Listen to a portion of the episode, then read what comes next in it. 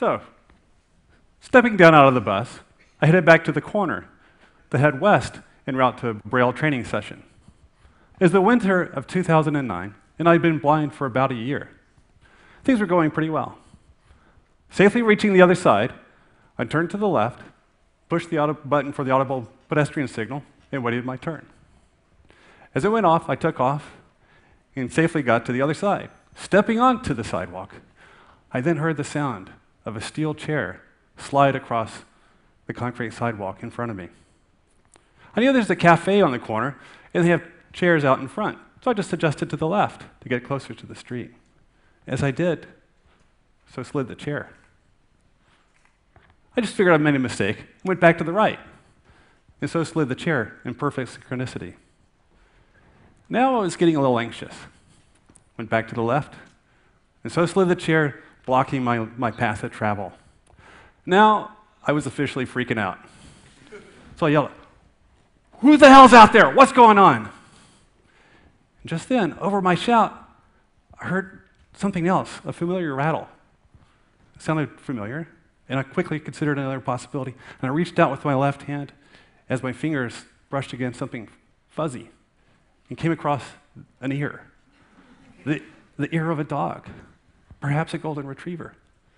Its leash had been tied to the chair as her master went in for coffee.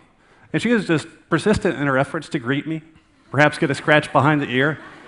Who knows? Maybe she is volunteering for service.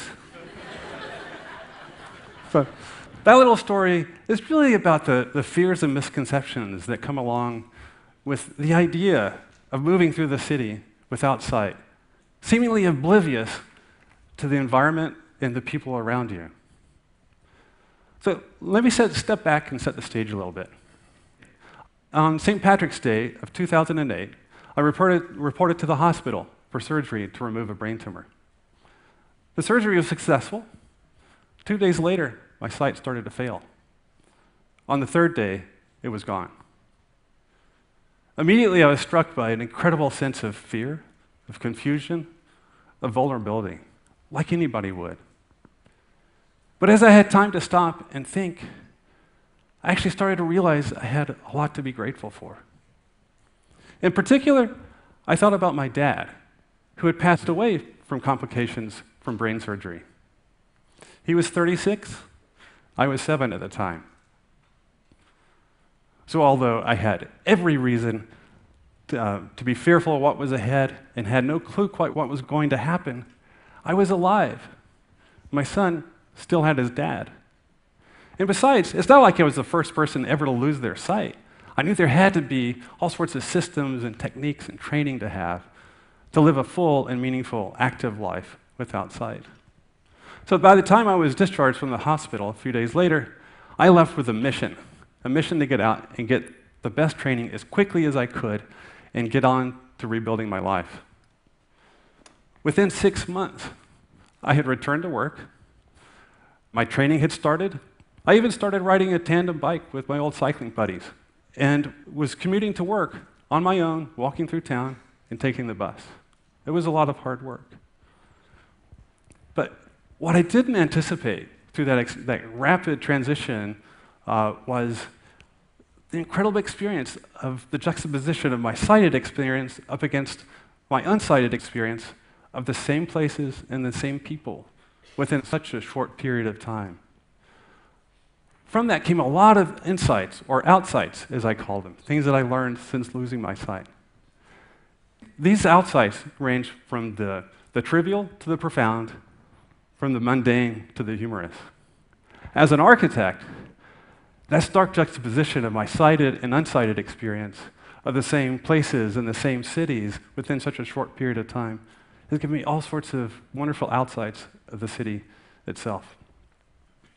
Paramount amongst those was the realization that actually cities are fantastic places for the blind. And then I was also surprised by the city's propensity for kindness and care as opposed to indifference or worse. And then I started to realize that it seemed like the blind seemed to have a positive influence on the city itself. That was a little curious to me. Let me step back and take a look at why the city is so, uh, so good for the blind. Inherent with the training for recovery from sight loss is, is learning to rely on all your non visual senses, things that you would otherwise maybe ignore. It's like a whole new world of sensory information opens up to you. I was really struck by the symphony of subtle sounds all around me in the city that you could hear and work with to understand where you are, how you need to move, and where you need to go. Similarly, just through the grip of the cane, you can feel contrasting textures in the floor below. And over time, it builds a pattern of where you are and where you're headed. Similarly, just the, the sun warming one side of your face or the wind at, the, at your neck gives you clues about your alignment and your progression through a block and your, your movement through time and space. But also the sense of smell. Some districts and cities have their own smell, as do places and things around you.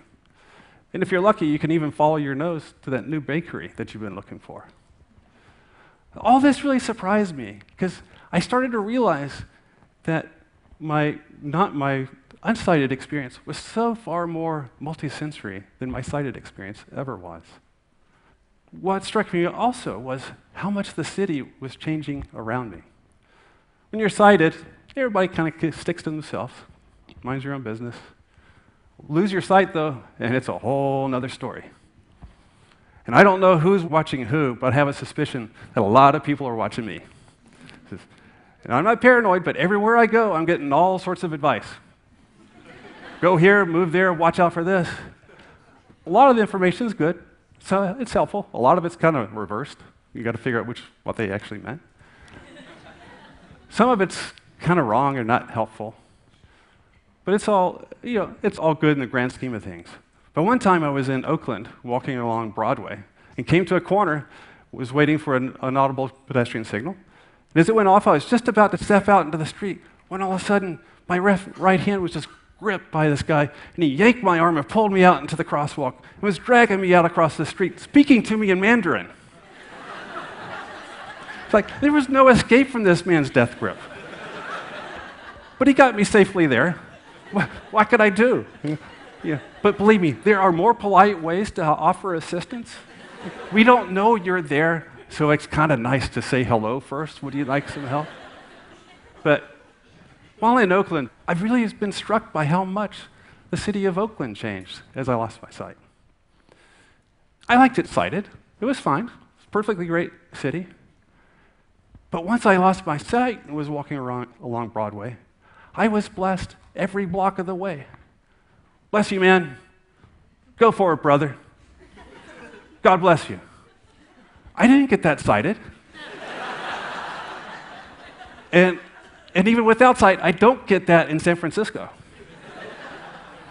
and I know it bothers some of my blind friends. It's not just me.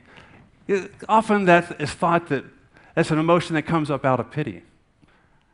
I tend to think that it comes out of our shared humanity, out of our togetherness. And I think it's pretty cool. In fact, if I'm feeling down, I just go to Broadway in downtown Oakland. I go for a walk, and I feel better like that. No time at all. So, but also that it illustrates how disability and blindness sort of cuts across ethnic, social, racial, economic lines. Disability is an equal opportunity provider. Everybody's welcome. In fact, I've heard it said in the disability community that there are really only two types of people. There are those with disabilities, and there are those that haven't quite found theirs yet. it's a different way of thinking about it, but I think it's kind of beautiful. Because it is certainly far more inclusive than the us versus them, or the able versus the disabled. And it's a lot more honest and respectful of the fragility of life. So, my final takeaway for you is that not only is the city good for the blind, but the city needs us. And I'm so sure of that that I want to propose to you today that the blind be taken as the prototypical city dwellers when imagining new and wonderful cities, and not the people that are thought about after the mold has already been cast. It's too late then.